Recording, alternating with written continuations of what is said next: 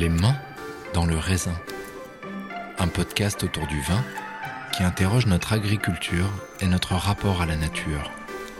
Animé par Julien Frappa, artisan vigneron et créateur de l'Oiseau de Passage, un micro-domaine situé sur la côte de Brouilly et à Morgon, en plein cœur du Beaujolais. Bonjour à tous et bienvenue dans le podcast Les mains dans le raisin pour un épisode un petit peu particulier puisque cette fois-ci nous allons échanger dans un format émission.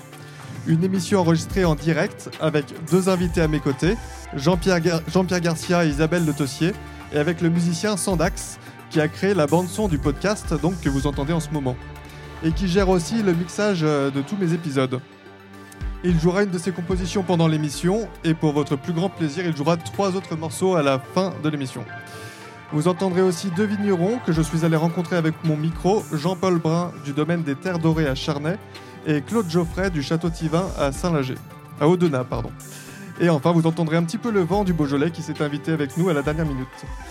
Avant de commencer, je souhaite remercier chaleureusement l'agglomération Villefranche-Beaujolais-Saône et plus particulièrement Béatrice Bertou et Sarah Lumetsch qui organisent cet événement et qui, cet événement et qui ont souhaité soutenir et mettre en avant mon podcast et me donner les moyens d'organiser cette émission en direct.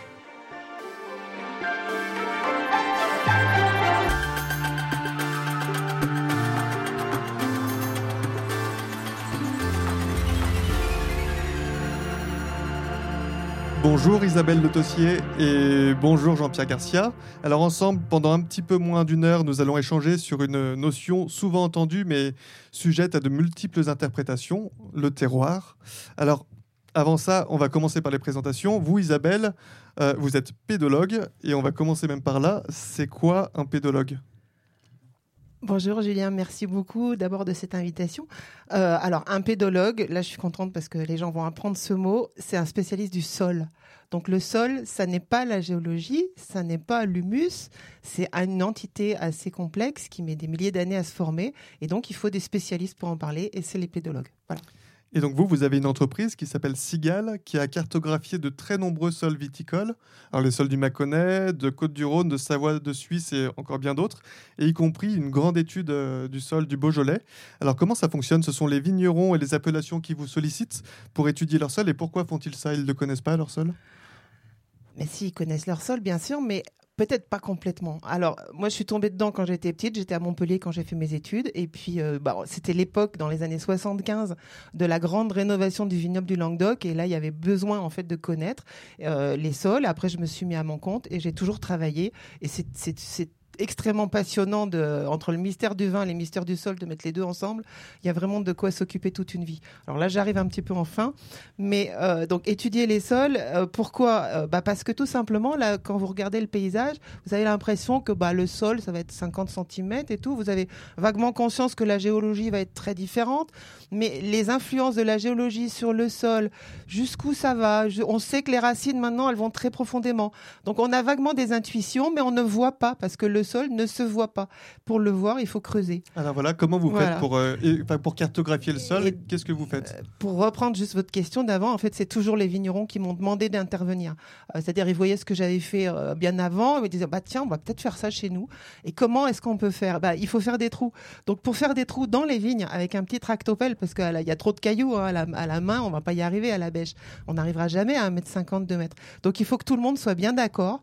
Et il y a une espèce d'énergie, de, de, de, mutualisation qui se met en place et on essaye de profiter de cette étude pour que tout le monde connaisse tous les sols de sa commune. Donc en gros, une appellation, c'est souvent quelques communes. Bon, en Beaujolais, c'est un peu particulier, mais on, travaille par paquet 400, 500 hectares. Et puis on dit, bah là, il faut qu'on ait 20 trous bien représentatifs au tractopelle, plus euh, pour 400 hectares, 2 ou 300 sondages à la tarière. Hein, donc on fait beaucoup d'observations, des vraies observations. C'est pas des trucs par satellite ou machin ou par. Euh, c'est des vraies observations. Et pendant que les 15 ou 20 trous sont ouverts sur la commune, bah évidemment ils sont ouverts ensemble. Donc on va les visiter tous ensemble avec les vignerons, on les invite et ça fait une journée de euh, ce qu'on appelait la visite du jeudi parce que c'était toujours jeudi parce qu'on ouvrait les trous le lundi, on, nous on les observait le mercredi, et le, le mardi et le mercredi. Le jeudi on allait les voir tous ensemble et le vendredi ils étaient rebouchés. Donc c'était la visite du jeudi. Voilà. Et, et vous vous intéressez pas seulement au sol, mais aussi à l'altitude, à la pente, à l'exposition. Enfin, quand vous cartographiez les sols du Beaujolais, on a une- enfin, moi je vais souvent regarder ces, ca- ces Ouais. cartographies. Euh, Il n'y a, beau- il y a pas qu'une seule carte, quoi. Il n'y a pas que la carte des sols. Alors, c'est vrai que moi, ma spécialité, enfin notre spécialité, parce qu'on était une équipe, évidemment, j'étais pas toute seule, on était, on était quatre avec des géologues d'ailleurs, hein, parce que la géologie, c'est quand même le point de départ de toute la compréhension. Euh, c'est une partie du terroir, mais ça, Jean-Pierre en reparlera. Effectivement, la, pente, l'exposition, les microclimats, tout ça, c'est important. Nous, on fait que les présenter. C'est pas difficile maintenant de faire des cartes de pente et d'exposition. hein. Il suffit, on a toutes les données.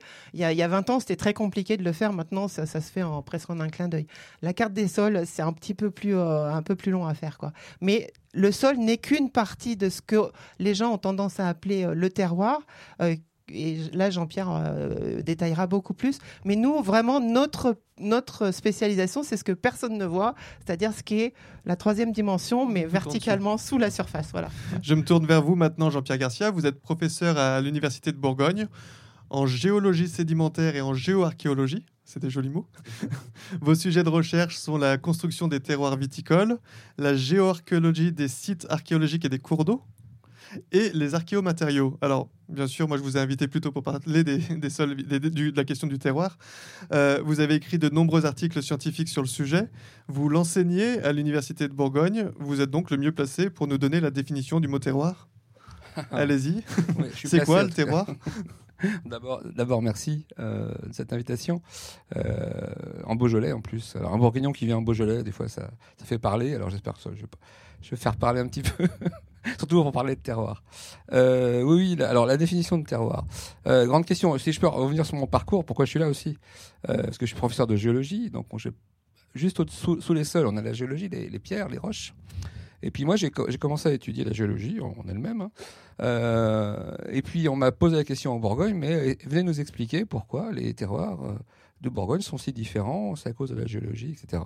Donc on a étudié les choses, on a fait des trous aussi, on a étudié la géologie, puis on s'est aperçu au fait qu'il y avait quelque chose entre euh, la géologie et, la vigne et le vin, c'est les sols bien sûr, mais les sols travaillés par l'homme.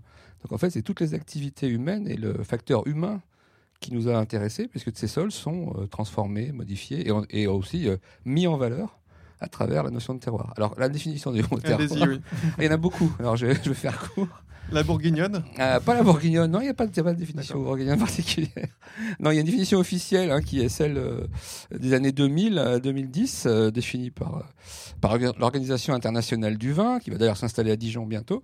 C'est une dé- définition qui dit qu'un un terroir est un espace cultivé qui est identifié par un produit, et en particulier un vin pour les terroirs vit- viticoles, euh, qui dépend de multiples facteurs naturels, euh, donc le, le vent qui fait aujourd'hui, le soleil, l'exposition, euh, des dispositions climatiques au sens météorologique, et puis des activités humaines, un savoir-faire. Ça, c'est ce qu'on va retrouver dans toutes les définitions de terroir. Donc on voit bien là que c'est pas seulement le sol. C'est pas seulement le sol, le sol en fait partie, et c'est pas seulement ça. Et l'homme est dans le terroir, en fait. Voilà, ça c'est très important. Et c'est à travers ça que j'ai été amené à travailler à ce qui étaient les terroirs avant les terroirs, qui sont les climats. euh, dont on va Alors oui, après. voilà, est-ce qu'il y a une différence entre sol et entre terroir pardon et climat? Euh, Est-ce que c'est la même chose? Alors, si on était au XVIIIe siècle, euh, on, on rencontrait quelqu'un du XVIIIe siècle, on, leur- on leur- on leur- on lui parlait de terroir tel qu'on l'entend aujourd'hui, il nous dirait oui, mais ça, c'est un climat. En fait, ce qu'on appelle aujourd'hui terroir, ici et dans notre sens, c'est- ce qu'on appelait un climat du XVIIIe siècle. Le mot climat a perdu son sens de, de lieu particulier, d'espace, avec des conditions naturelles particulières qui, donnent des produits particuliers, euh, pour être consacré uniquement aux conditions météorologiques qui règnent sur ce lieu, c'est-à-dire le climat euh, qu'on connaît bien maintenant, puisqu'il est en train de changer. Euh, donc terroir et climat, c'est la même chose, sauf qu'entre les deux, eh ben, on a eu les appellations d'origine qui ont aussi euh, créé une sorte de normalisation, c'est-à-dire d'officialité à ce qui, ce qui doit être le terroir, ce qui, ce qui n'est pas le terroir, ce qui est un climat, ce qui n'est pas un climat. Mais une appellation, ce n'est pas un terroir. Pas forcément, non. non.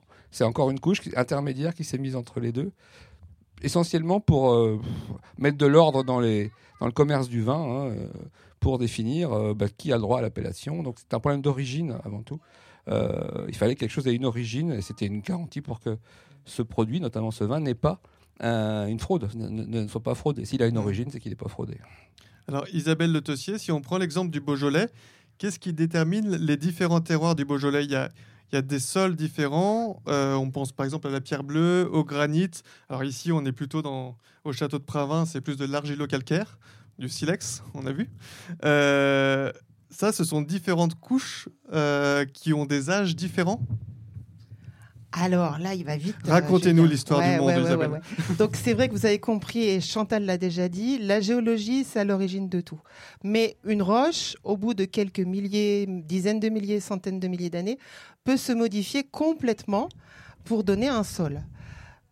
Les, composants du sol proviennent quand même à 99% de la roche. Donc c'est très important de connaître la roche. Mais le sol lui-même peut ne pas du tout ressembler à la roche qui lui a donné naissance. Je ne sais pas si je suis très claire, mais en tout cas, c'est ce que je veux dire.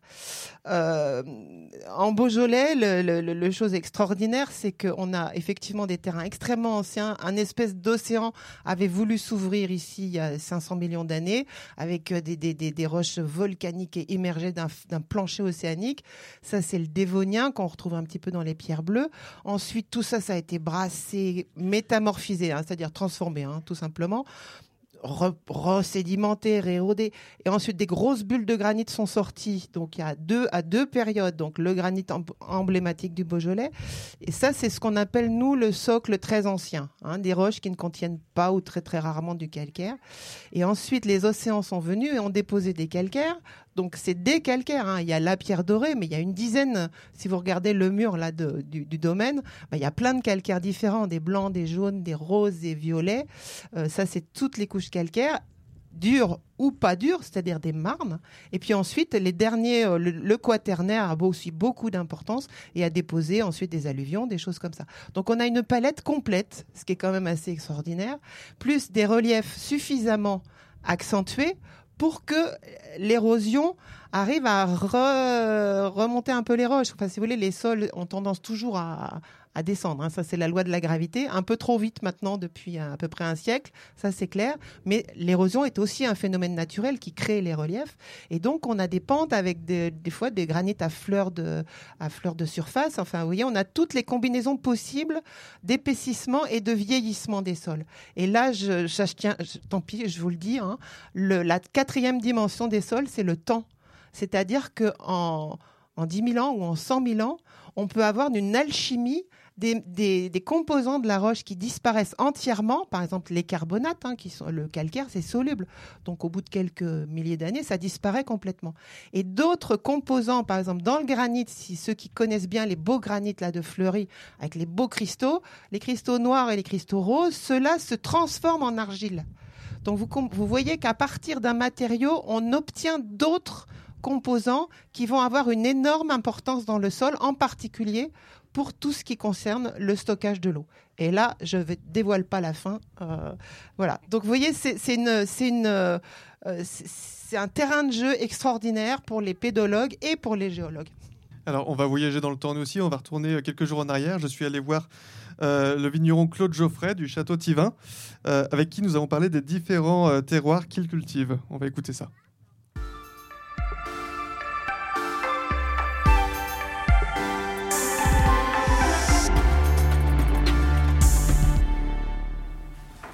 Dans la cave de foudre. Actuellement, les vins sont en élevage. C'est uniquement les côtes de Brouilly qui sont ici, qui sont en élevage dans cette cave. Et on a des petits foudres, ce qui nous permet d'isoler des parcelles. Chaque parcelle est isolée. D'accord. La vinification et l'élevage. C'est quoi les caractéristiques des pierres bleues par rapport au granit? Sur le granit, ça va être du fruit rouge, le fruit du jardin, la, la fraise, la framboise, des choses comme ça. Alors que sur la pierre bleue, on n'a pas ces arômes-là en général. On a des choses, soit des baies un peu plus sauvages, euh, euh, la, la myrtille, le- Les fruits noirs aussi. les fruits noirs, Petits fruits voilà. noirs. petits fruits noirs ou, ou mûrs, euh, la mûre sauvage. Et, euh, et puis des notes un peu, euh, un, peu, un peu florales. On parle souvent de la pivoine ou d'un peu, un peu violette. Et on, tr- on retrouve des épices par endroits aussi. Et voilà, et une fin de bouche un peu sur, les, sur le poivré. Donc là, on va goûter la chapelle. La chapelle, on s'approche du haut de la côte de On Brouilly. est tout en haut, voilà, sur les parcelles les plus hautes de la colline, sur ce versant sud de la côte de Brouilly. Par contre, beaucoup de pentes. Donc plus grosse exposition. Après, au nez, on retrouve des caractéristiques communes à ce qu'on vient de goûter avant. Quoi. Moi, je trouve que c'est plus. Comment dire L'autre, il y avait un peu plus de fruits gourmands, un peu plus confiturés peut-être. Là, on n'a pas du tout cet effet-là. On a des choses un peu plus. Vraiment de fruits frais, voire un peu de verdeur.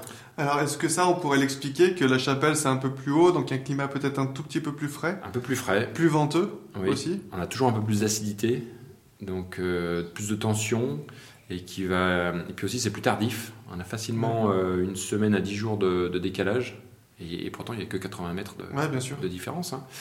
Donc il y a un effet euh, de l'al- de l'altitude. On va goûter un troisième.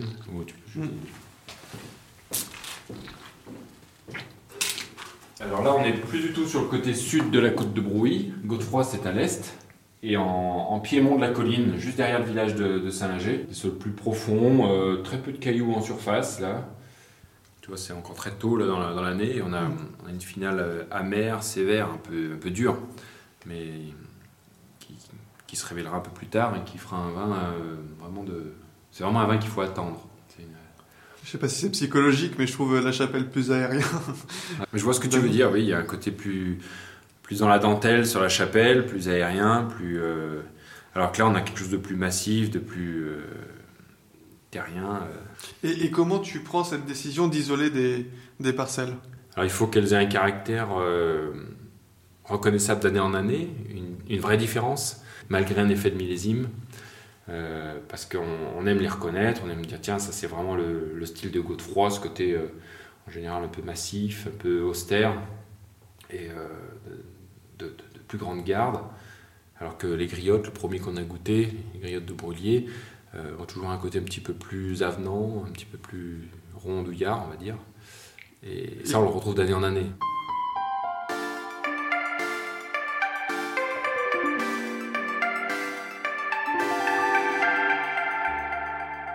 Alors j'ai en fait goûté avec euh, Claude euh, Geoffrey, j'ai goûté trois parcelles qui étaient toutes très proches les unes des autres. Euh, et du coup on se rend compte qu'il y a des vraies différences entre ces vins. Et on a beau chercher, euh, il connaît ces vins depuis très longtemps, c'est dur de trouver une explication. Qu'est-ce qui peut influencer, enfin, comment le terroir influence comme ça le vin? Alors ce que j'ai lu, de peut-être nous expliquer, mais il y a une histoire entre la relation entre l'eau, le sol et les racines de la vigne? Isabelle, peut-être? Allez, je commence, ouais. Oui, alors évidemment, bon, je pense que pour beaucoup de gens, le lien entre la roche et le vin serait direct. En fait, non, il y a un lien, mais il est beaucoup plus indirect et le chemin est très compliqué pour arriver à comprendre ce qui se passe. Comme je vous ai tout à l'heure laissé entendre, il y a des, des minéraux qui se créent. Et il y a des, par exemple, il y a des argiles entre les pierres bleues et les granites. C'est pas les mêmes argiles qui vont se créer. Les pierres bleues, elles s'appellent pierres bleues parce qu'elles sont sombres, parce qu'elles contiennent beaucoup de minéraux riches en magnésium et en fer, et qui vont donner un certain type d'argile et une certaine capacité d'échange. Et euh, donc, ça va être des sols un peu plus argileux qui vont et, les- et la quantité d'eau que peut stocker le sol dépend étroitement de cette quantité d'argile. Dans les granites, il y a aussi de l'argile qui se forme, qui n'est pas de même nature, mais comme c'est des gros grains de sable, elle va avoir souvent tendance dans les pentes à partir, à partir dans la pente et à s'accumuler dans les bas de pente. Là, dans son Godefroy, là, je pense que c'est les argiles qui sont descendues des pentes. Donc, vous voyez, ces argiles qui se forment et qui bougent après. Donc, euh, la, la, la, capacité qu'un sol a stocké et à redistribuer l'eau est in- intimement dépendante de son organisation. Il faut savoir qu'entre deux sols, même proches, hein, des fois entre le haut et le bas de la pente, il peut y avoir un facteur 8 de quantité d'eau qui peut être stocké dans le sol. Alors qu'est-ce que ça veut dire ça? Ça veut dire qu'un petit sol, un sol court comme on dit, très sableux, bah, il va stocker 20 mm, c'est-à-dire 20 litres par mètre carré. C'est ou 30 ou 40, c'est c'est minuscule. Et euh, un peu plus bas dans la, pote, dans la pente, on peut arriver à 200 litres ou 300 litres par mètre carré d'eau utile pour la plante. Vous voyez, c'est des, des différences qui sont considérables. Mais pour arriver à estimer ces, différences, en fait, à les quantifier, il faut vraiment considérer le sol dans son ensemble. Parce que vous savez, euh, tous, je pense que les racines des vignes, moi, la vigne, c'était une plante pionnière. hein. donc, elle était capable d'aller coloniser des trucs. C'était pas encore du sol, mais la moindre fissure un peu argileuse, bah, elle envoyait des racines. Donc, il faut considérer non pas simplement les 50 premiers ou 60 premiers centimètres, mais en période sèche, comme on a et comme on risque d'avoir de plus en plus souvent, en fait, les réserves profondes du sol, c'est vraiment celles qui vont faire la différence au moment de la, après la véraison et surtout au moment de la maturité, sur euh, ce qu'on appelle l'itinéraire hydrique. Hein, de chaque vigne, elle a tous les millésimes, elle a une espèce d'itinéraire et à chaque moment de son cycle, elle va synthétiser certains, certains composants. Et si l'eau est facile à ce moment-là ou pas facile, bah, ça va pas faire les mêmes quantités de ces composants intéressants. Voilà. En gros, j'espère que j'ai été claire. Mais vous voyez que cette, euh, considérer le sol sur tout, tout son ensemble, depuis la roche, tant qu'il y a des racines, il faut essayer de réfléchir euh, à, à, ce qui peut se passer. Après, il y a l'exposition voilà. aussi qui joue. Souvent, on dit que les les grands terroirs, en tout cas l'INAO, par exemple, dit que les, les, les terroirs les plus réputés, c'est les terroirs euh, exposés sud. Euh, ceci dit, ça peut changer. Ouais, aujourd'hui, on... trop moi, je suis très pense, content. J'ai des vignes à l'est Ouais, et j'en suis très heureux. Mais il y a aujourd'hui des vignerons qui ont des vignes au nord et qui sont très contents aussi euh, dans la situation de sécheresse. Mais en tout cas, l'exposition, elle a un rôle énorme aussi sur, euh, sur le vin. Du coup, ce qui explique d'ailleurs un peu sur le Montbrouilly. Le Montbrouilly, euh, Ah bah, j'imagine vous on fait connaissez tous, hein. c'est comme Ouais. des, des grandes pentes, donc forcément les expositions, elles sont plus directes face au, au soleil. Donc euh, ben, les raisins sont plus concentrés parce qu'il y a plus euh, des- de chaleur et plus d'impact euh, du soleil, et du coup ça fait des vins plus concentrés. Quoi. Euh, si c'est moi à moi de répondre. Allez. non, mais on retrouvait bien dans, dans l'intervention précédente, euh, dans l'interview, euh, les différentes composantes du terroir. Et effectivement, il y a le sol, c'est très très très important. Euh, L'exposition, qui effectivement joue sur le, la capacité à, à former des sucres, hein, finalement, euh, les fameux sucres qui vont donner l'alcool plus tard, et puis les, les, les tanins, euh, et puis la pente, la pente qui va réessuyer euh, les pluies, euh, qui va permettre justement de- d'entraîner les argiles vers le bas et qui va modifier les sols, mais qui va aussi euh, faire en sorte que les racines ne soient pas asphyxiées par, par un excès d'eau, par exemple. Donc il y, a- il y a tous ces facteurs qui vont jouer et en se combinant, cette mosaïque de facteurs va, va, va donner une personnalité à tel ou tel terroir. Euh, maintenant, comment ça va, ça va agir sur le vin? Il y a un élément important qui, qui rentre dans le sol, parce que euh, c'est l'élément biologique. Il y a énormément de vie dans le sol, de micro-vie, hein, de microbiologie euh, du sol, des, microbes, des, bactéries, des champignons, même des virus, euh, mais en très très grande quantité au point qu'on ne les connaît pas tous, mais qui jouent un rôle très important dans la mesure où le sol peut être assez poreux, assez perméable, qui a assez d'eau et autres. Et ces organismes-là sont vraiment au service de la plante. C'est pas tous des pathogènes qui vont, qui vont être, agressifs. Au contraire, il y a beaucoup de symbioses qui se font dans les sols. Euh, des champignons qui vont par exemple euh, euh, co- coopérer avec les racines de la vigne pour que la vigne fournisse des sucres qu'elle sait faire elle avec sa photosynthèse avec le CO2 euh, et les, organismes vont, lui donner des, sels minéraux, des minéraux qu'elle peut pas facilement capter forcément. Donc cette coopération dans le sol, elle va aussi donner un état général à la vigne à tel endroit, un état général de bonne santé, de moyenne, santé ou des, effets qui vont se ressentir dans le produit fini. Alors là, on rentre vraiment dans la boîte noire hein, du terroir, c'est-à-dire tout ça, ça joue en même temps, pas en même temps, suivant les années, suivant les lieux. Et ce qui donne, c'est cette diversité de, de vins qu'on appelle l'effet terroir. Il n'y a pas une relation directe où on va, euh, on va en gros lécher un caillou, euh, sucer un caillou, puis on va avoir le goût du vin euh, à l'extrémité. Ça, c'est une vieille idée, on l'a travaillé, hein, on a publié là-dessus, une vieille idée euh, bourguignonne Mais, d'ailleurs. mais justement, là, on en parlait avec Claude. euh, il y a, on sent quand même une différence euh, en général entre les pierres bleues et le granit. Donc on arrive à sentir une différence liée à la Oui, pierre. Oui, mais c'est pas le goût du granit ou de la non, pierre bien bleue. sûr, mais par contre, la, le- la géologie a quand même une influence. Oui, c'est ça, par les sols, c'est ce que, j'ai je dit. t'ai dit, c'est que la- dans la pierre bleue, tu as des minéraux qui vont te donner plus d'argile. Mm. Tu as plus, en fait, de. de- de- Pourtant, c'est très dur, la pierre bleue, hein, au moins pour certaines sur le sommet du Mont Brouillé, elles sont super dures. Mais avec le temps, rien ne résiste autant, quoi. À part, les là, et l'argile, ça, ça bouge pas. Mais la plupart des roches qui sont constituées de minéraux différents, eh ben, avec le temps, elles vont s'altérer. Et les pierres bleues donnent plus d'argile. Mhm. C'est donc des, des sols qui ont des, des- des caractéristiques de drainage, de capacité d'échange. hein. Oui, Pour oui. nous, c'est très important. hein. Là, c'est la taille du garde-manger en, en gros. hein. C'est souvent un, un petit peu plus euh, entre guillemets fertile que les granites, qui ont tendance quand même à donner des sols très gravillonneux. Et donc, pour moi, c'est tout à fait euh, euh, vraiment normal qu'on n'ait pas le même type de vin. Quoi. On Mm. n'aura pas la même gestion de l'eau. Mais au départ, faut, faut voir cette c'est cette interaction. Effectivement, la, mi- la microbiologie, hein, c'est hyper important, mais euh, voilà, microbiologie, les argiles, la répartition dans le profil, et puis euh, évidemment le climat. C'est pas parce que je parle d'un truc que j'oublie le reste. hein. Jean-Pierre. Oui, justement, mais il faut vraiment euh, s'enlever l'idée de la tête que littéralement on, on- on boit le caillou. Quoi. Ça, ça a été, ça a été euh, une image qui est donnée. Alors, c'est- elle est sympa. hein. Elle est sympa parce que quoi de plus naturel Le- le- La roche est là. euh, euh, on a la roche, on a le goût du vin. Ça, c'est une vieille idée du- de la Renaissance d'ailleurs qu'on a travaillé. Et euh, c'était une idée qui, qui permet. Alors, elle a été aussi très véhiculée à travers certaines appellations. Euh, je pense à Chablis, hein, qui, euh, qui fait sentir le goût Mm. d'huître. hein. Il y a des gens qui sentent le goût d'huître maintenant. Dans, depuis depuis qu'il y a des huîtres fossiles, des huîtres fossiles dans, dans le, dans le sous-sol et dans le sol de, de Chablis. Euh, il y a même des gens qui sentent le- la coquille d'huître. hein.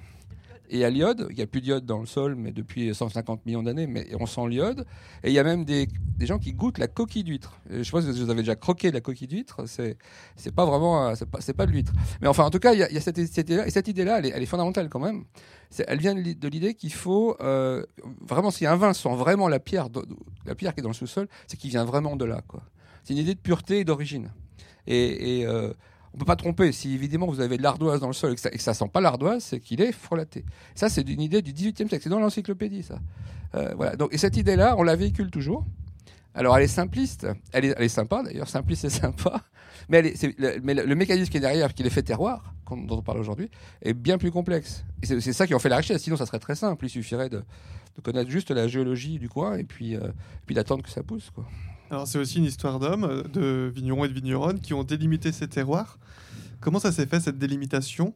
Et bah, alors, en même euh, de façon un peu réduite parce que c'est même tout votre sujet. Mais comment se sont construits les terroirs? Euh, alors, Alors c'est compliqué. Non, je réduire, réduire. Euh, on l'a entendu tout à l'heure aussi dans, dans ce que disait le, le vigneron avant nous. Euh, il a dit je, je fais des cuvées séparées. La première chose, il- pour, évidemment tester que tel vin peut avoir un goût différent en fonction de tel ou tel terroir, il faut déjà pas tout mélanger. Quoi. Et il faut avoir des cuves séparées qui, identifient, qui identifient à chaque origine, à chaque lieu. Ces lieux qu'on appelle maintenant terroir, qu'on appelait climat, comme je l'ai dit. Et euh, ça, cette idée-là, eh bien, elle, elle est, euh, elle est venue, alors non pas, non pas euh, tant au début, pas au Moyen Âge, hein, c'est pas nos moines, nos ducs, nos, ce monde, nos rois, nos papes, c'est venu plutôt au 17e, 18e siècle, avec les Lumières un peu, où des gens on on se sont départis de, ce qui se faisait à l'époque, qui était que de faire des vins de ville, vins autour des villes. Donc c'était le vin de Beaune. Le vin, alors de Beaune, c'était très très large, hein, c'était toute la circonscription de Beaune, presque le département. Euh, du vin d'Auxerre, euh, je parle de la Bourgogne, mais du vin de Bordeaux, c'est c'est bien une ville. Du vin, du vin de et du vin de ville en fait. Et des gens se sont mis à part et ont dit non, maintenant on va faire des vins de lieu, c'est-à-dire de cet endroit-là, dont les caractéristiques on doit pouvoir les sentir et les goûter. C'est notre idée de terroir. Et ce lieu-là, bah, c'est le lieu nouveau qui était ni des villes, euh, ni des, propriétés, ni des clos, forcément. Certains en étaient, d'autres n'en étaient pas. C'est des châteaux. C'est devenu euh, la nation de climat. Et euh, donc c'est vraiment une espèce d'invention qui s'est faite sur l'idée de qualité, de faire de la qualité en sélectionnant des lieux différents. Ça n'est pas en étudiant les sols. Les sols, c'est venu après. On ne connaissait pas la science des sols. On a défini des lieux, on a fait le meilleur dedans, enfin ce qu'on pensait être le meilleur. On a distingué ces vins et ensuite on les a expliqués par les effets terroirs. Alors, on va faire une petite pause musicale. On a Sandax donc à côté de nous qui va nous interpréter le morceau Éléonore. Bonjour à tous.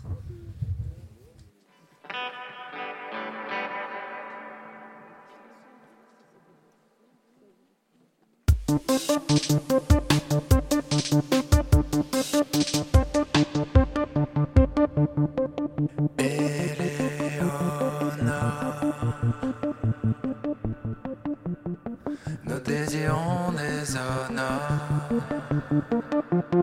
M'aimeras-tu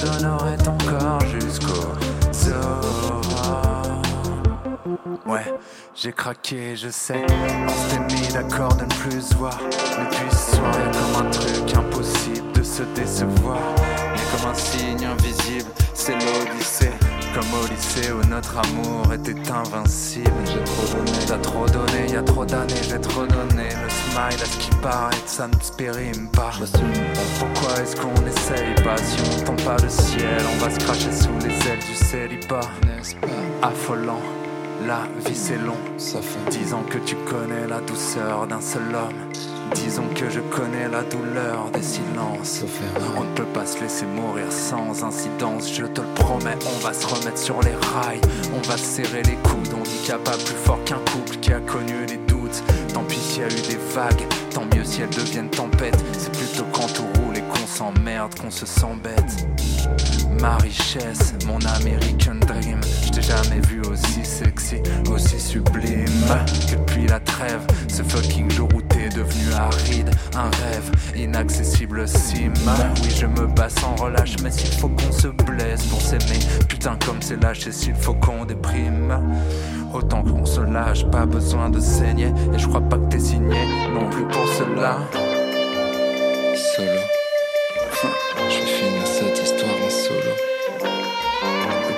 Je vais finir par me maquer avec des animaux chelous. Han Solo, Yann Sando,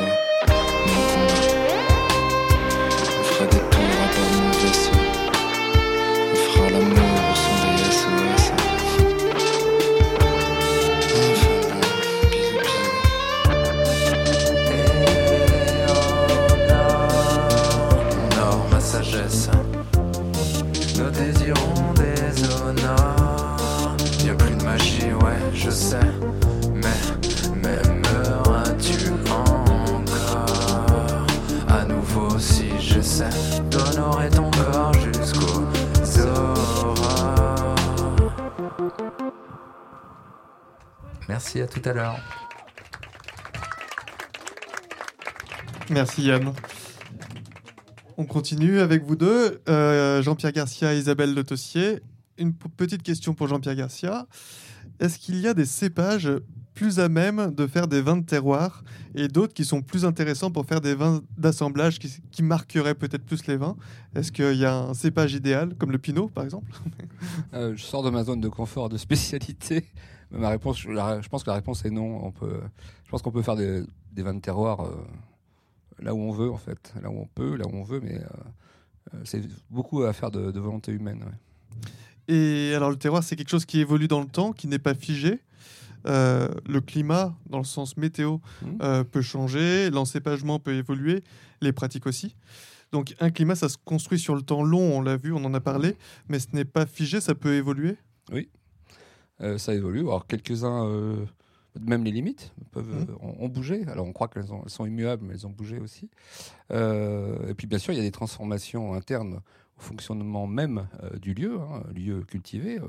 On a travaillé beaucoup sur l'érosion des sols, par exemple. Les sols euh, ont tendance à descendre hein, avec la pluie, avec euh, le ruissellement. Et euh, bah, l'homme a, mis en place, les, vignerons, mais pas que les vignerons, euh, d'autres gens avant, ont mis en place des procédés, de- des processus pour lutter contre ça, donc pour arrêter le, flux d'eau, pour remonter les terres, pour, en gros faire une pérennité de ces, terroirs et les maintenir dans leur intégrité. Euh, ça, c'est un long travail humain. Il y a, en gros, les, vignes qu'on voit aujourd'hui, elles ne seraient pas là si on n'avait pas fait tous ces travaux-là.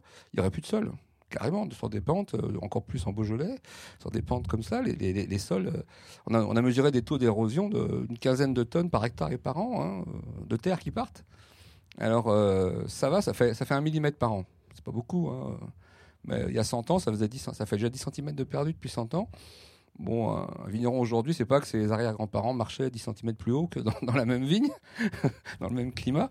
Euh, mais au bout de 1000 ans, c'est un mètre. Il n'y a plus rien. Ce qui fait que euh, le sol, euh, finalement, il se transforme tout le temps. Alors, je parle du sol, là. hein.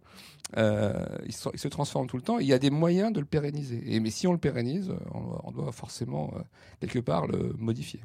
Isabelle, vous, dans, quand vous avez cartographié le Beaujolais, est-ce qu'il y a des terroirs qui se sont révélés plus intéressants que ceux à quoi on s'attendait Et inversement, des terroirs qui pouvaient être réputés avant, il y a une centaine d'années, et qui aujourd'hui souffrent de forte chaleur, par exemple Alors, moi, je formulerais pas ça comme ça, en fait, euh, parce que c'est. euh, euh, attends, là, j'ai perdu mon, mon fil parce que je voulais juste rajouter un truc. Alors vas-y, C'est rajoute. que euh, les- sur les sols, en fait, ce qui est vraiment important, c'est de les conserver. Et je crois que la, maintenant, le sentiment et le, souci de tout le monde, c'est de mieux conserver les sols, y compris dans leur dans leurs composantes biologiques, dans leur contre l'érosion. Donc, il y a plein de pratiques qui sont mises en œuvre pour lutter justement contre ces dégradations. Donc ça, je tenais à le dire parce que faut pas dire c'était toujours mieux avant, etc. Non, ça a été pire il y a une vingtaine ou une trentaine d'années. Et là, il y a beaucoup d'efforts qui sont faits. On voit bien l'aspect des vignobles n'est plus du tout le même. Donc ça, je tenais vraiment à le dire.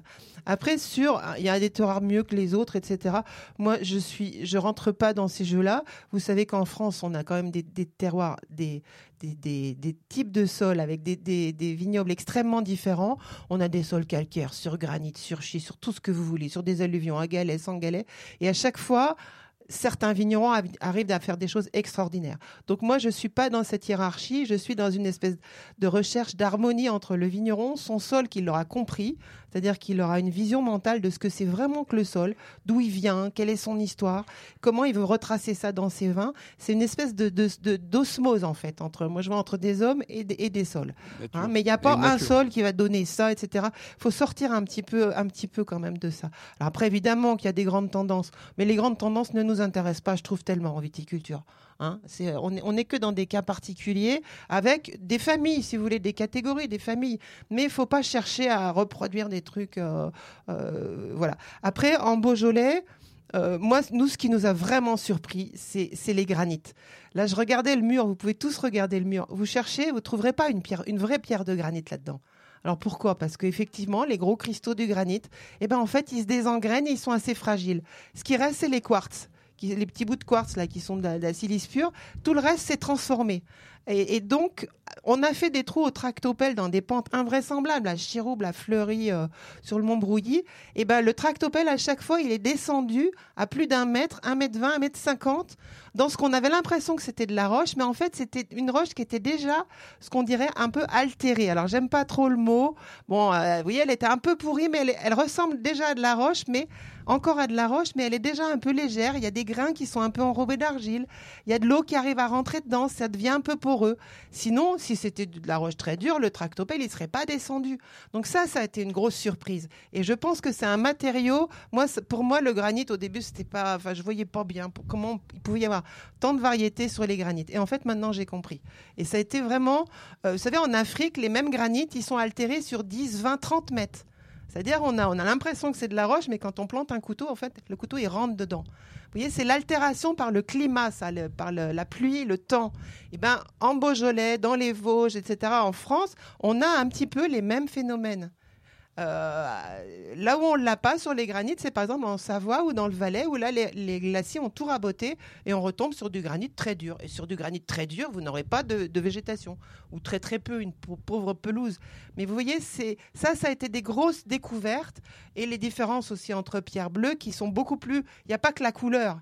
Euh, Il y, y a plein d'autres paramètres qui changent avec, euh, avec la, lithologie. La richesse des, calcaires, enfin la variété des calcaires. Euh, là, j'avais ramassé ça, si vous allez vous balader. Là, ça, c'est des silex. Alors, d'où viennent ces silex? Ben, Ces silex, au début, ils étaient coincés dans, ils étaient dans certains niveaux de calcaire.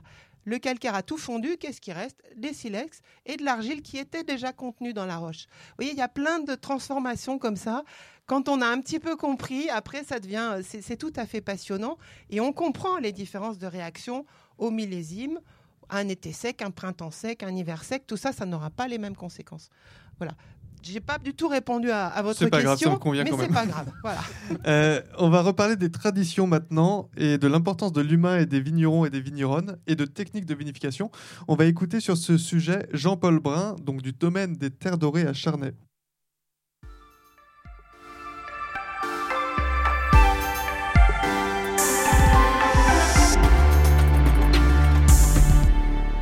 On entend souvent parler de vin de terroir. C'est quoi la différence, par exemple, entre un vin de terroir ou un vin plus classique? Comment, dans le verre, on, on sent ce terroir-là? C'est des jolis mots, quoi, mais, mais concrètement, c'est quoi le terroir dans le verre quoi? Mais Dans le verre, c'est en fait c'est c'est un vin qui a une réelle personnalité euh, au niveau des arômes, au niveau de la bouche, au, niveau de la longueur, et que si on, si on goûte euh, euh, ce, terroir défini chez plusieurs vignerons, on retrouvera une, un, goût de, famille de, de, tous ces vignerons. Quoi. Est-ce que vous faites la même vinification pour tous vos vins ou est-ce que vous changez selon les types de terroirs?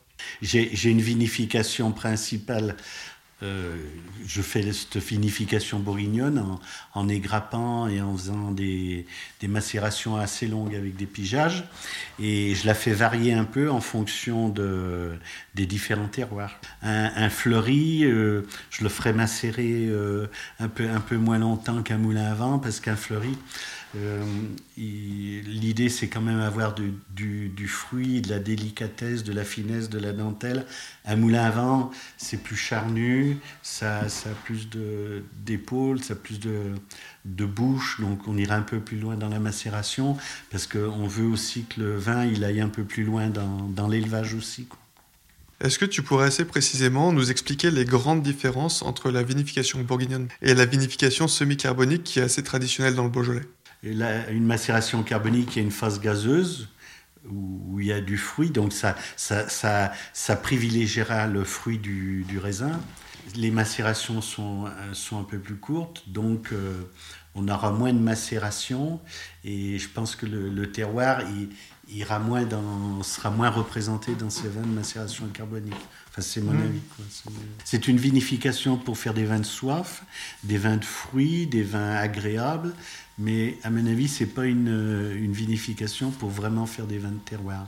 Parce qu'à mon avis, un vigneron, il est fait pour faire des vins de terroir, pour faire des vins inimitables, c'est-à-dire faire des vins de quelque part, d'un mm. climat, d'un lieu dit. Moi, je pense que bon, le Beaujolais, c'est le gamay. Bon, il y, a des, y y a des calcaires, il y a des granites. Et bon, ça fait des vins différents. Après, il y a encore les vignerons qui interviennent. Et tout ça, ça fait une large palette. Et c'est bien. Ça, on, peut, on peut considérer le vin comme la, comme la cuisine. Hein. C'est qu'en fait, euh, vous donnez euh, un, plat à faire. Euh, à 10 chefs, ils feront 10 choses différentes. Et, c'est ça qui est super. Et, chacun appréciera l'un, l'autre, préférera je pense que c'est un bon parallèle.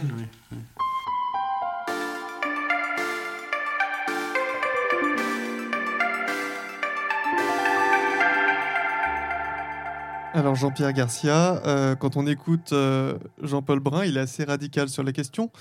Pour faire un vin de terroir, il faut une approche bourguignonne. Euh, je caricature, mais c'est quand même ce qu'il fait et c'est quand même son discours. Est-ce qu'il y a une grosse différence entre la façon de faire par exemple des vins du Bordelais euh, ou des Bourguignons? Euh, Les gens sont différents. J'ai tendance à dire que les, les, vins qu'ils vont produire vont être différents, ils seront un peu à leur image aussi. Hein. Euh, déjà, il y, a, si on parle de Bourgogne, alors quelle Bourgogne? Mais la Bourgogne du Nord, on, on est plutôt dans, dans, les idées de monocépage, donc on, L'idée est souvent de, laisser, euh, euh, laisser le fruit s'exprimer, enfin laisser le cépage s'exprimer, euh, alors qu'on va, dans une vinification plutôt bordelaise, avec, des assemblages, on va jouer sur bah, l'assemblage, le, dosage des différents, de deux différents cépages pour obtenir le produit que l'on veut. On a plus d'ingrédients dans la recette? Oui, c'est presque dans le parfum. Euh, il y a une formule en fait euh, qui est propre d'ailleurs au château, euh, à différents châteaux. là, là, il y a l'idée que il faut laisser la vigne s'exprimer. Il faut laisser s'exprimer. Et le terroir doit s'exprimer. Le vigneron est un accompagnateur, est un accoucheur qui va laisser le vin advenir à partir du raisin qui est produit dans tel lieu, ce qu'il dit, très bien. Et donc il y a assez peu d'intervention. On se dit aussi peu interventionniste. c'est pour ça qu'il y a des macérations longues aussi avec cette idée-là. Mais c'est souvent une idée. Hein, euh, les, vignerons, les, les, n'ont pas toujours fait ça. Euh, mais, ça, veut dire que si on fait un vin d'assemblage, on peut pas faire un vin de terroir?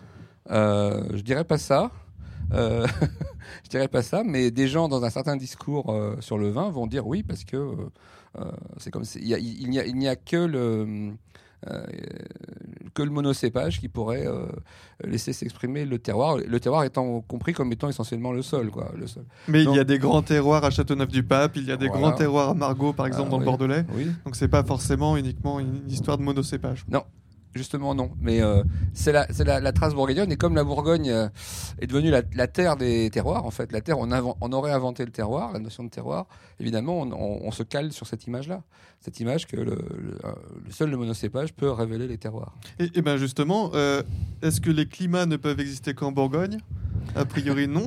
Non de ce que j'entends. Et d'ailleurs, même dans le Beaujolais, euh, au Taurin, par exemple, euh, à, à Moulin-à-Vent, Oui. euh, c'est des climats qui ont une histoire. Bien sûr. Alors quand on a étudié nos, nos- les climats hors Côte d'Or, hein, en Saône-et-Loire, et on est même venu jusqu'en Beaujolais, historiquement, il y a des climats en Beaujolais. Même le mot, hein, le mot utilisé. Pour Moulin à Vent en particulier, c'est un des plus historiques, et euh, les taurins, euh, qui sont plus à cheval, toujours à cheval. Souvent les climats sont à cheval sur des, limites de département, des limites de communes, etc. Euh, oui, il y a des climats, il y a eu des climats. Simplement, ça c'est historique, c'est ce qui s'est développé. Mais ce qui est venu après, c'est ce que j'appelle la, la normalité, c'est-à-dire la réglementation qui a dit, bah non, euh, en Beaujolais, euh, un, lieu qui produit un vin particulier, qui s'appelle un climat ailleurs, là ne peut pas s'appeler un climat, ça doit s'appeler un lieu dit. C'est ce que dit par exemple, euh, The par exemple les appellations. Ou euh, des concurrents bourguignons qui vont attaquer, euh, attaquer des Beaujolais s'ils ils emploient le mot climat en se réservant le mot climat à la bourguignonne. Donc ça, c'est des affaires d'acteurs actuels qui ont des intérêts, euh, qui ont des, et on le comprend, hein, c'est des intérêts de valorisation, etc. Et c'est pas pour ça que initialement, ça a été comme ça que le mot est propre à la Bourgogne et que ce mot est en plus euh, réservé à la Bourgogne. Un climat, ça doit se partager. Isabelle Le Tessier, quels sont euh, les grands terroirs du Beaujolais? Alors, je sais que vous n'avez pas trop envie de répondre sur cette question, mais quand même, y a, quand on parle de. On a le droit quand même à un moment de dire qu'il y a des grands terroirs. Euh, moi, je Non, pense comme bien ça sûr, oui, bien à, sûr. à la. Côte du Py, euh, à Ah, mais là, déjà, vous voudriez que je donne des lieux dits Bah, euh, pour- Non, mais ça, je peux pas le faire. D'abord, j'ai pas. C'est pas que j'ai pas envie, c'est que je. Moi, c'est pas mon domaine, ça. Moi, je, ne- mon- mon- ma mission entre guillemets, c'est que les gens comprennent en quoi les sols sont les mêmes là ou différents là et là et là. Mais après, je je vais pas dire vous allez faire mieux là et puis là c'est non. Les, on voit bien aussi qu'il y a un serpent qui se mord la queue, c'est-à-dire on veut faire du moulin à vent, donc on va le laisser cuver plus longtemps et puis euh, on veut faire du on fleuri, a déjà donc une on va idée le faire voilà. veut faire. Donc, on a- l'entend bien oui, dans ce que dit Jean-Paul Brun. On, on entend très bien que le ça. fleuri, voilà. c'est un vin féminin, donc euh, on va faire quelque chose plus en dentelle. Euh, voilà. On l'entend aussi Donc, avec ce que voyez- dit Claude sur la chapelle, qui parle déjà d'un vin plus aérien. Enfin, moi, je le parlais- j'en parlais aussi, mais parce qu'il en parle d'un vin plus aérien, plus délicat, donc il va le vinifier de cette façon-là. Donc, euh, effectivement, le côté psychologique et ce qu'on en veut, ce qu'on veut en faire au départ, joue beaucoup. Et du coup, vous comprenez que nous, notre position, c'était d'essayer de nous mettre un petit peu à côté. On fait un pas de côté et on ne regarde que les sols. On veut pas savoir si c'est euh, un grand champion du monde qui a fait du, du super vin là ou pas.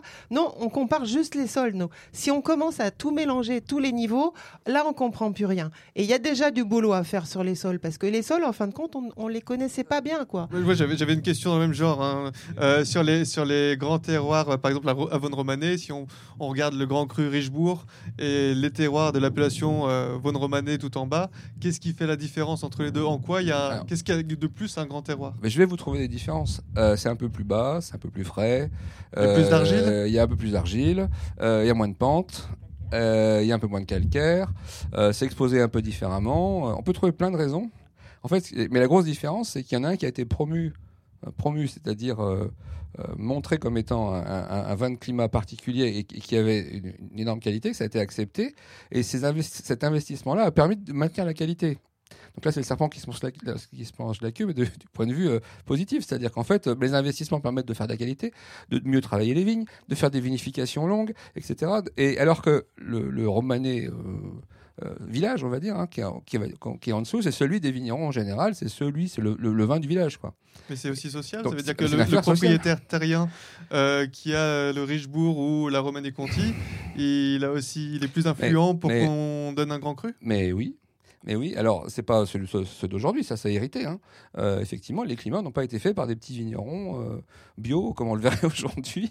On peut en faire comme ça, bien sûr. Ça a été fait par des grands de ce monde, euh, des grands personnages, des investisseurs qui avaient de l'argent d'ailleurs, qui ont réinvesti dans les vignes.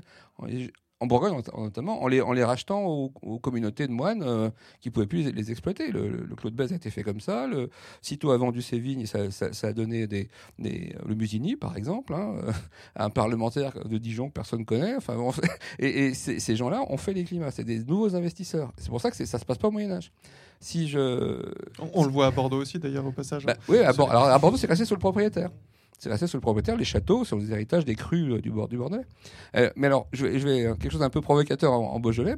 le- les, les, les- les Beaujolais, on, on parlait, disait que les, les terroirs évoluaient, devaient évoluer effectivement, et la qualité du vin peut évoluer suivant ce qu'on investit dedans. Les, les, les, les Beaujolais les plus réputés, c'est le vin de Beaujeu, faut pas oublier, c'est le vin de ville. hein. Le Beaujolais, c'est un vin d'une ville, c'est celui du territoire de Beaujeu au départ, Beaujolais. Et les plus réputés, c'est ceux du sud Beaujolais au Moyen Âge. hein. Et à, à un moment, le marché du Beaujolais, c'est pas Lyon. Les Lyonnais avaient leur vin. C'est Paris qui a fait, le, qui a fait le- la réputation du Beaujolais, mais du Beaujolais sud, ce qu'on appelle maintenant le bas Beaujolais. Ceux du nord, hein, ceux des crus. Si, si, si, si, si. si. Oui, méridional. eh, ceux, ceux du nord. Et, ne- oui, oui, voilà, voilà. C'est très valorisant. Sauf que, bah, justement, les crus du Beaujolais, les autres, ceux dont on a déjà parlé, Fleury, etc., eux étaient à l'écart de ça, n'étaient pas reconnus comme des grands terroirs, des grands vins. Et il a fallu qu'ils trouvent. Romanèche, si, non? Il y, Bah, avait quand même ju- une exception. bah, hein. c'est là, là où, où arrive Romanèche et puis arrive, arrive c'est la, c'est la guerre de, de Romanèche qui a fait le... Même pas, c'est. Non, non, ça c'est après. Non, c'est la Loire. C'est la Loire, c'est les, les- c'est le, le- transport de quelques 50 km entre le Beaujolais qui n'arrivait pas à vendre ses vins facilement, euh, jusqu'à la Loire, jusqu'à Pouilly, jusqu'à euh, ju- jusqu'à sur la Loire, près de Roanne, pour amener les vins à Paris, qui a fait la réputation des crus du Beaujolais. Donc finalement, les crus qui étaient quelque chose qui était euh, au Moyen Âge qui n'était pas, pas bien vu, parce que enfin les crus, ils s'appelaient pas crus, qui étaient de, qui vivotaient, s'est développé à partir de là, du moment qu'il a trouvé une voie de sortie par la Loire, la Loire et les canaux, les canaux, le canal de Briard et le canal et la Seine. Et c'est Paris qui a fait le Beaujolais, faut pas l'oublier. Donc euh, les terroirs évoluent, la réputation évolue. Merci à vous, Isabelle Le Tessier et Jean-Pierre Garcia, d'être venus jusqu'à nous. Merci à l'agglomération de Villefranche-Beaujolais-Saône, aux techniciens Philippe et Étienne, et merci pour l'accueil. Merci à vous pour votre écoute. Prochain rendez-vous avec le même format en direct, ce sera au parc Vermorel à Villefranche-sur-Saône le 30 avril à 16h pour une émission sur la nouvelle génération de vignerons et de paysans, et ça s'appellera le renouveau du Beaujolais, nouveau visage, nouvelles pratiques. Je serai en compagnie de David Besnay, journaliste et auteur du livre Beaujolais, gloire et déboire, enquête sur un vignoble entre faillite et résurgence, et avec Michel Guglielmi, qui est ingénieur agronome, professeur d'économie et de politique agricole à l'Institut supérieur d'agriculture Rhône-Alpes, et dont il a aussi euh, été le directeur. Je serai toujours accompagné par le musicien Sandax, à qui je vais maintenant d'ailleurs laisser la place pour conclure cette émission. Merci à tous et place à la musique. Bravo Julien et merci. On va commencer par un morceau parce qu'apparemment le timing est très serré. Donc euh, on va commencer par un morceau puis on verra. Mes vrais amants d'avant savent que j'ai l'amour lamentable, éminemment périssable, comme un ami d'enfance duquel on se lasse.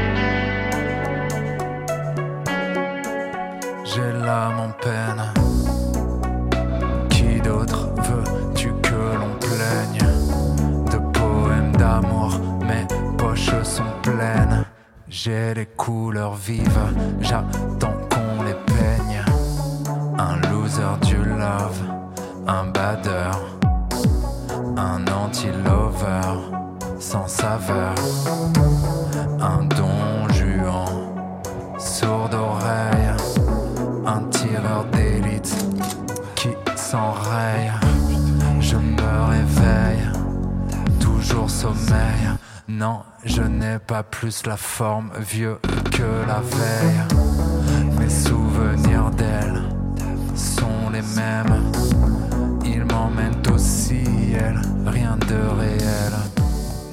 Mes amants savent que j'ai l'amour lamentable, éminemment périssable. Évidemment, je crois que parmi tes amants, y a plus présentable.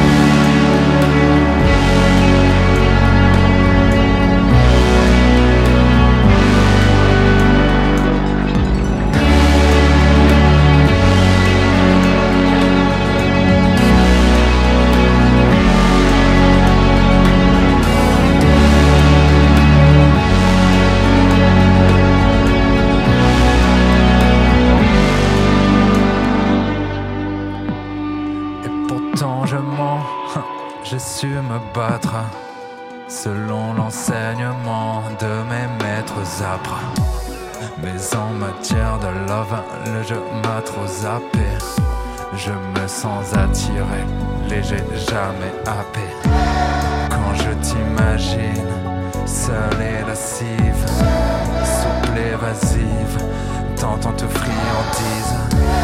Mon corps est si muet sous mon élastique. Un tantinet simulé, mes envies s'enlisent. Mes anti-sentiments me paralysent.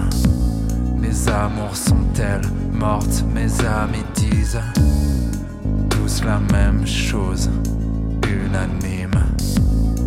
Humeur morose, pas d'heure